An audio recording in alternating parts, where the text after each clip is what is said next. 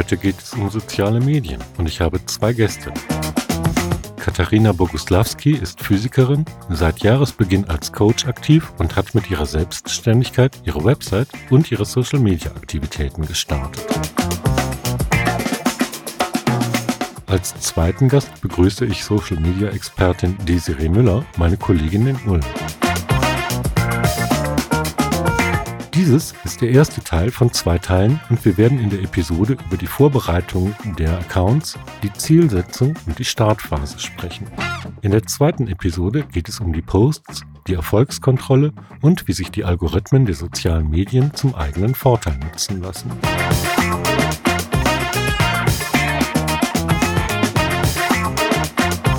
Am Mikrofon ist Ralf Dunker. Ja, ich begrüße euch zu unserem Podcast rund um das Stichwort Social Media. Heute sind bei mir zwei Gäste dabei. Und zwar ist es zum einen Desiree Müller, meine Kollegin aus dem Büro in Ulm. Sie ist Social Media Expertin und hält einerseits Schulungen bei der IHK für Menschen, die in das Thema Social Media einsteigen wollen oder eine Begleitung suchen. Und Desiree begleitet auch unsere Kunden bei ihren Social Media Aktivitäten. Hallo. Und mein zweiter Gast ist Katharina Boguslawski. Sie ist Physikerin und wir haben sie heute dabei als Anwenderin. Sie ist erst seit Anfang des Jahres richtig aktiv auf den sozialen Medien, hat aber einen Senkrechtstart hingelegt und berichtet von ihren Erfahrungen und wie sie ihre Followerschaft aufgebaut hat und ihre Posts analysiert. Hallo Katharina. Hallo Ralf. Ja, Katharina, Vielleicht ist ganz interessant für unsere ZuhörerInnen, wenn du erstmal erzählst, wer du bist und wie es zu deinen Social Media Aktivitäten gekommen ist. Ja, sehr gerne. Ich bin 34 Jahre alt. Ich bin Physikerin mit zehn Jahren Erfahrung in Wissenschaft und Forschung. Ich bin seit Anfang des Jahres auf Social Media unterwegs und äh, bin besonders aktiv auf der Plattform äh, LinkedIn. Mhm. Und wieso hast du dich für LinkedIn entschieden und wie kam es überhaupt, dass du dir jetzt die Aktivitäten bei Social Media gestartet hast? Es kam dazu, ähm, weil ich mich als Coachin für technische Kreativität selbstständig gemacht habe. Und auf LinkedIn ist einfach meine Zielgruppe. LinkedIn ist eine sehr gute Plattform, um berufliche Kontakte aufzubauen. Jetzt hast du ja gerade erst vor wenigen Monaten angefangen, dich mit Social Media zu beschäftigen. Was hat dich denn eigentlich motiviert, die sozialen Medien so intensiv zu benutzen? Ja, es ist ja eigentlich ganz einfach. Es ist, ähm, um andere zu sehen und um mich zu zeigen. Mhm. Und zwar wollte ich sehr gerne mehr Aufmerksamkeit auf meine Homepage lenken, damit ich besser in den Suchmaschinen ranke. Ich wollte mich verbinden. Ich wollte auch Inspirationen bekommen, auch sehr viel Input von anderen, von anderen Coaches oder äh, LinkedIn ermöglicht es auch sehr gut, ein Auge auf die Forschungsgebiete zu halten. Mhm. Und das war so meine Motivation, warum ich mich für LinkedIn entschieden habe. Desiree, die Auswahl, welchen Kanal ich benutze, ist ja auch so eine typische Frage, die sich am Anfang stellt, wenn man seine Social-Media-Aktivitäten startet oder intensivieren möchte. Du gibst ja Kurse an der IHK für Menschen, die bei Social Media gerade einsteigen wollen. Was ist denn typischerweise bei den anderen Teilnehmern deiner Kurse zum Beispiel die treibende Kraft? Wer bei der IHK die, diese Ausbildung zum Social Media Manager besucht, der kommt in der Regel bereits aus der Kommunikationsabteilung von einem Unternehmen oder einer Organisation. Mhm. Das heißt, Sie wollen zum einen Social Media als Instrument kennenlernen und Sie möchten es verstehen, wie Social Media in der Praxis funktioniert. Also wie las, lässt sich Social Media in die Kommunikationsstrategie bei Ihnen im Unternehmen integrieren? Das mhm. ist so der Punkt. Und bringen die Menschen dann typischerweise schon ein bisschen Erfahrung auf den privaten Kanälen mit oder sind da auch komplette Newbies dabei? Das ist ganz unterschiedlich. Ich habe Kursteilnehmer gehabt, die waren richtig fit schon. Also die mhm. haben, waren aktiv auf ganz vielen Kanälen. Und andere, die sind absolute Neulinge. Also der, die Herausforderung ist tatsächlich dann zu Beginn des Kurses die alle erstmal einzufangen und auch so ein bisschen auf ein Level zu bringen. Aber am Ende der, der Kurse sind dann eigentlich alle ganz gut vorbereitet. Hm. Apropos Vorbereitung, was rätst du denn eigentlich den Teilnehmerinnen, damit sie sich auf Social Media richtig vorbereiten und einen guten Start hinlegen? Zunächst müssen Sie sich alle die gleichen Fragen beantworten. Was will ich erreichen mit Social Media und wen möchte ich erreichen? Also mhm. Die Strategie und die Ziele, die man dann festlegt, ähm, leiten sich ja in der Regel bei meinen Kursteilnehmern aus der Kommunikation ab, die schon besteht, die es schon gibt. Ähm, sie müssen dann aber zielgruppengerecht die richtigen, die passenden Medien und Kanäle suchen. Das passiert meistens immer so Step by Step, weil man muss sich vorstellen, ein Unternehmen hat mehrere Partner, auf die es zurückgreift, also Agenturen oder die Kreativabteilung.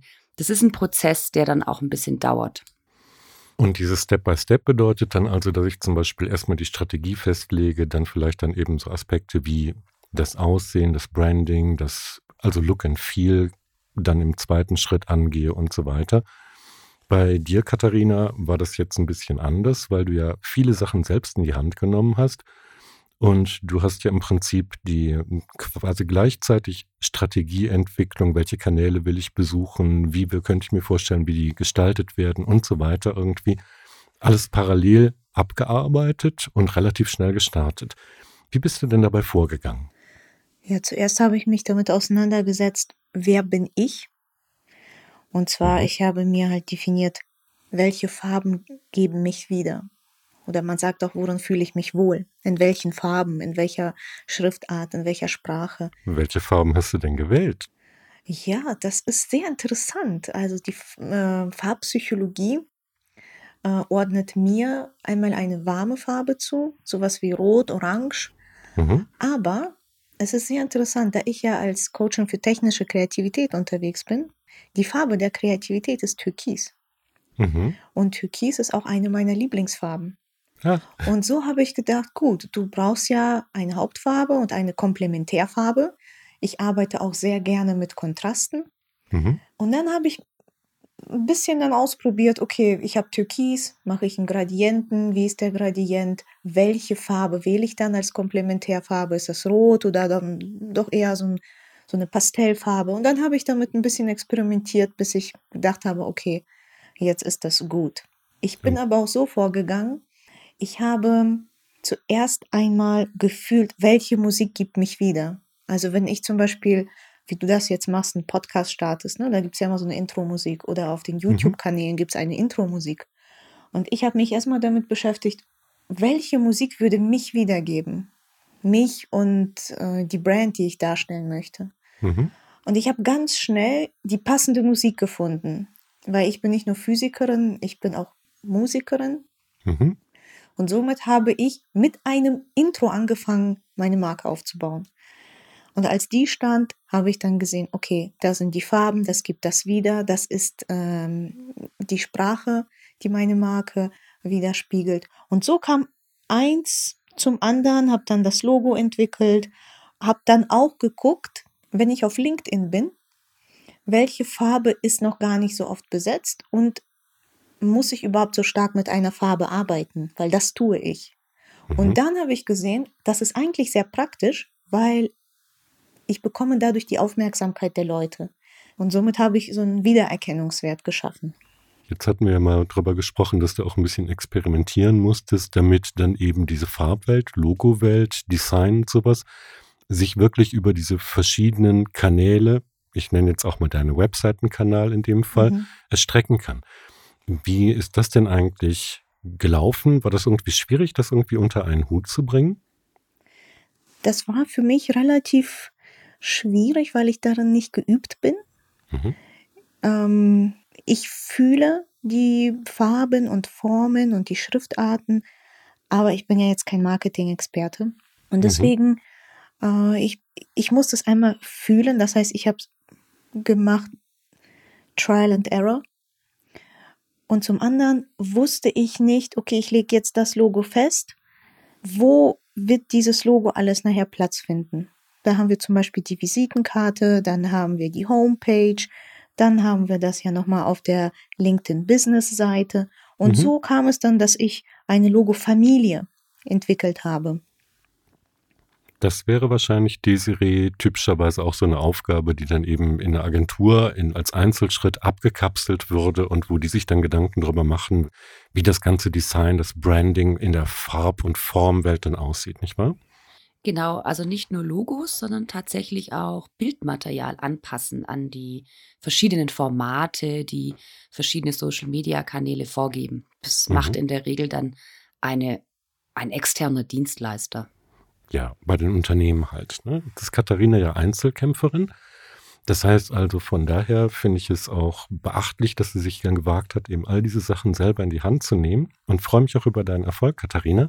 Aber sicherlich war natürlich auch ausschlaggebend, dass man, wenn man jetzt so einen Kanal aufsetzt, vielleicht nicht nur sagt, wie fühle ich mich da drin aufgehoben, sondern es geht ja auch darum, die Zielgruppe richtig anzusprechen. Welche sind denn überhaupt deine Zielgruppen und was war deine Hauptintention, als du Website und die Social Media Aktivitäten aufgesetzt hast? Ja, also meine Zielgruppe sind technisch kreative Leute. Das sind Menschen aus den MINT-Berufen zum Beispiel. Und vom Studenten bis hin zur Führungskraft. Da habe ich verschiedene Produkte, die ich anbiete. Und was ich mir gedacht habe, ist, in einem Unternehmen geht sehr viel von der Führungsperson aus. Mhm. Wenn ich Kreativität zu DNA im Unternehmen machen möchte, dann muss die Führungsperson das unterstützen. Sie muss das vorleben. Also habe ich meine Homepage so aufgebaut, dass ich sage, ich gebe Führungstipps und mhm. dadurch komme ich dann nicht nur an die Führungsperson, sondern ich rate der Führungsperson unter anderem auch, das Team zu coachen. Mhm. Und über das Team komme ich nochmal an die einzelnen Leute. Denn ich habe festgestellt, dass zum Beispiel Studenten für mich sehr schwer zu kontaktieren waren.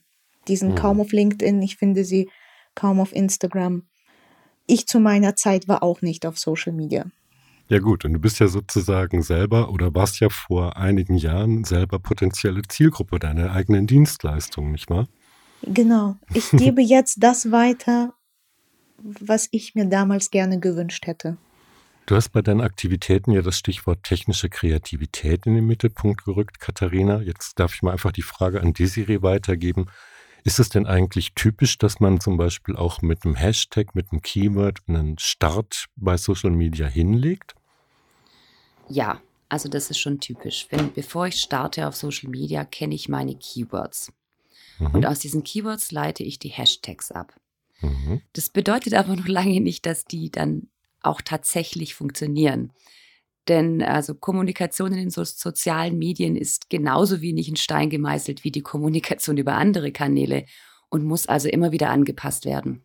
Mhm. Aber Katharina hat es etwas untypisch gemacht, aber super klasse. Sie ist im Kopf als Wissenschaftlerin halt doch irgendwo ein Stratege. Ja, absolut. Ja. Also ein guter strategischer Ansatz ist dann auch der Schlüssel für einen relativ schnellen, guten Start, meinst du? Ja, weil man sich von vornherein schon überlegt, ähm, wo man hin will. Also die, diese Strategie umfasst ja so wahnsinnig viele Einzelpunkte. Und die dann zusammengesetzt, ist dann wie so ein Puzzle, das dann, wenn es zusammengesetzt ist, gemeinsam den Weg vorgibt. Und das funktioniert in der Regel ganz gut. Was denkt ihr beide denn eigentlich, was ist denn bei dem Start auf den sozialen Medien wichtiger? Ist das eher zum Beispiel guten Content zu erstellen und auf eine organische Reichweite zu hoffen oder ist es dann tendenziell eher zum Beispiel sich auch zu vernetzen und Leute ganz gezielt einzuladen und eher das Netzwerk zu pushen. Worauf würdet ihr denn mehr Wert legen in den ersten Monaten? Desiree, was rätst du denn zum Beispiel den Teilnehmerinnen in den Kursen? Ähm, sich auf guten Content zu konzentrieren und den vorzubereiten und zu erstellen. Weil man muss sich dann ja auch fragen, was kann ich meinen Followern denn bieten, wenn ich keinen guten Content habe? Wie mache ich sie neugierig? Also das ist tatsächlich der erste Fokus, den ich setzen würde schließt dann aber das Netzwerk natürlich nicht aus. Aber mhm. wenn ich mich entscheiden muss, dann der Content. Und Katharina, bist du auch so vorgegangen, dass du zum Beispiel beim Start der Kanäle dann erstmal ein bisschen vorproduziert hast, damit du dann auch wusstest, aha, ich kann mich in den ersten vier Wochen schon mal drauf verlassen, ich habe so ein bisschen Ideen für Content, kann den schnell posten und konntest dich dann auf das Netzwerken, Interagieren konzentrieren? Ich habe das so ähnlich gemacht. Ich habe mir zuerst überlegt, okay, ähm, welchen Content für den Start kann ich schnell produzieren. Das habe ich gemacht. Und dann habe ich noch was gemacht. Ich habe einen Blog aufgebaut auf meiner Homepage und ich habe Experten eingeladen für Interviews. Mhm. Und dadurch haben die Experten mir ja nochmal einen Reichweitenboost gegeben. Ja, gut. Apropos Reichweite. Ich weiß, dass du mittlerweile zum Beispiel auf LinkedIn weit über 1500 Follower hast. Die kommen ja irgendwie nicht von selber. Wie hast du das denn geschafft? Das ist ja echt Wahnsinn. Ja, ich habe mich erst einmal auf das Fachliche fokussiert. Ich habe nach Personen ähm, gezielt gesucht, die sich mit den physikalischen Themen auseinandersetzen, zu denen ich was sagen kann. Und dann habe ich geguckt, was posten diese Leute und wenn die geschrieben haben, oh, wir haben hier ein neues Produkt oder wir haben ähm, jetzt einen Weltrekord zum Beispiel mhm. aufgestellt in, mit der und der Technologie oder wir haben neue Ergebnisse publiziert, dann habe ich das kommentiert und bin mhm. dadurch so in den Kontakt gekommen, weil für meine Zielgruppe ist es sehr wichtig, mich auch fachlich ernst zu nehmen. Weil ich habe festgestellt, dass das Wort Kreativität oft, ja, wie soll ich sagen, belächelt wird, nicht ernst genommen wird. Wenn ich aber sage, okay, ich kann zu euren Themen was beitragen, dann hören die mir zu. Und so habe ich mich vernetzt. Apropos vernetzen. Desiree, das, was Katharina gemacht hat als Ein-Personen-Unternehmung, unterscheidet sich ja von dem typischen Vorgehen, dass ich jetzt zum Beispiel in einer Agentur oder in einem Unternehmen oder sonst was mache. Und du hast ja eben auch schon mal angesprochen, bei den Teilnehmerinnen deiner Kurse oder bei unseren Kunden geht es ja oft darum, dann eben auch für ein Unternehmen mit mehreren Mitarbeitern so einen Social Media Account aufzusetzen und ans Fliegen zu bringen. Wenn jetzt ein Unternehmen gerne die Reichweite erhöhen möchte, wie kann es denn da zum Beispiel am geschicktesten vorgehen, um mehr Follower zu gewinnen und mehr Interaktion zu erreichen? Der einfachste Schritt ist natürlich, die Mitarbeiter zu motivieren, mitzumachen. Mhm. Also die Social Media in die Unternehmenskommunikation zu integrieren, das ist ein Prozess. Und bei dem sind die Mitarbeiter wichtig, aber nicht eben nicht nur die Mitarbeiter, sondern auch die Führungskräfte, die spielen da eine ganz große Rolle. Weil wenn der Chef nicht mitmacht, kann er es ja auch schlecht von seinen Mitarbeitern verlangen. ja. Das, also, das ist tatsächlich ein Punkt, den man ihnen oft klar machen muss. Wenn dann aber alle oder ein großer Teil mitmacht und eigene Kontakte mit einladen, die Posts ihres Unternehmens oder ihrer Organisation teilen, ähm, selbst dann was dazu erstellen, dann klappt das ganz gut und dann ähm, erhöht sich so eine Reichweite auch ganz schnell. Mhm. Jetzt habe ich ja selber auch ein paar Kunden, die auf Social Media aktiv sind, oft auch noch vielleicht ihre ersten Schritte machen, beziehungsweise im Lernprozess begriffen sind. Und mir fällt auf, dass es vielen dann eben auch nicht so leicht fällt, als Mitarbeiter, sagen wir mal zum Beispiel als Sales Manager oder sowas bei Social Media mitzuwirken, auch wenn sie dann selber schon seit Jahren auf Facebook oder LinkedIn als Privatperson präsent sind. Ist das ein typisches Phänomen und welchen Tipp würdest du denn diesen Menschen geben, damit sie sich da ein bisschen leichter tun? Das ist ganz typisch. Ähm, jeder hat ja so einen, einen kleinen Abstand zwischen Privatleben und Büro oder Arbeit. Das ist ja auch völlig normal. Wir empfehlen als allererstes Social Media Guidelines aufzustellen. Mhm. Die geben einem Mitarbeiter oder allen Mitarbeitern zunächst mal einen Rahmen, in dem sie sich ganz sicher bewegen können. Und da wird ihnen ganz schnell klar, was kann schiefgehen, was darf ich machen, was, was nicht, was soll ich machen und wie benehme ich mich in Social Media, wie gehe ich damit um. Ganz unabhängig davon, ob sie vorher privat schon unterwegs waren auf Social Media oder noch gar keinen Kontakt hatten. Die Erfahrung zeigt, das ist ein Werkzeug, das die Mitarbeiter schätzen. Sie fühlen sich wohler damit. Mhm. Man darf aber nicht vergessen, ähm, man kann Mitarbeiter nicht zwingen, mitzumachen. Also gerade bei Kanälen wie Facebook oder Instagram, das sehen ganz viele als private Kanäle. Und da ist es dann manchmal ein bisschen schwer, sie zum Mitmachen zu motivieren. Mhm. Wenn wir jetzt nochmal zusammenfassen, ich meine schlussendlich, was ja wichtig ist für den guten Start bei Social Media, ist ja vor allen Dingen, dass ich eine Strategie habe, dass ich dann auch meine Keywords vorher schon definiere, die ich gerne besetzen möchte, mit denen ich vielleicht später dann auch Kampagnen aufbauen möchte.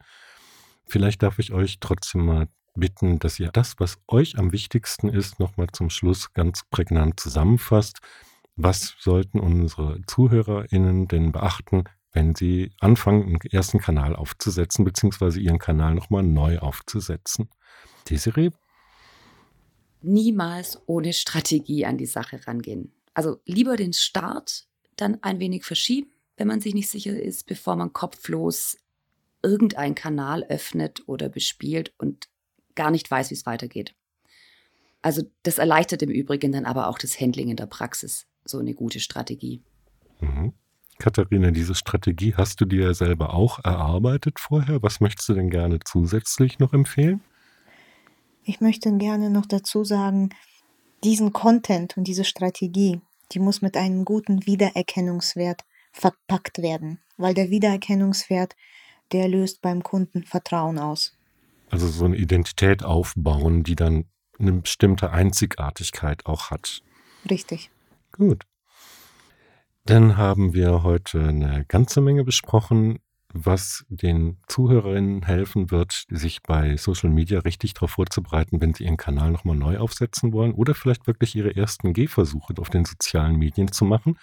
In unserer zweiten Episode geht es dann um das Doing und zwar ist es ja nicht allein damit getan, die Posts abzusetzen und Content für die Kanäle zu schaffen, sondern wir werden dann auch darauf eingehen, wie man zum Beispiel mit erstens ein bisschen Experimentierfreude rangehen kann, um seine Linie zu finden und zu gucken, was gut bei den Zielgruppen ankommt. Und das Stichwort Erfolgskontrolle wird ein Teil unserer nächsten Episode sein. Ich danke euch ganz herzlich fürs Gespräch und wünsche euch noch einen wunderschönen Tag. Vielen Dank, Ralf. Dankeschön, Ralf. Sie hörten Carsten Relations, den Podcast von Pressing Relations. Weitere Informationen finden Sie zum Beispiel in unserem Blog auf der Website blog.press-n-relations.de. Abonnieren Sie uns und verpassen Sie keinen unserer Tipps und Tricks rund um Marketing und Medienarbeit. Bis zum nächsten Mal.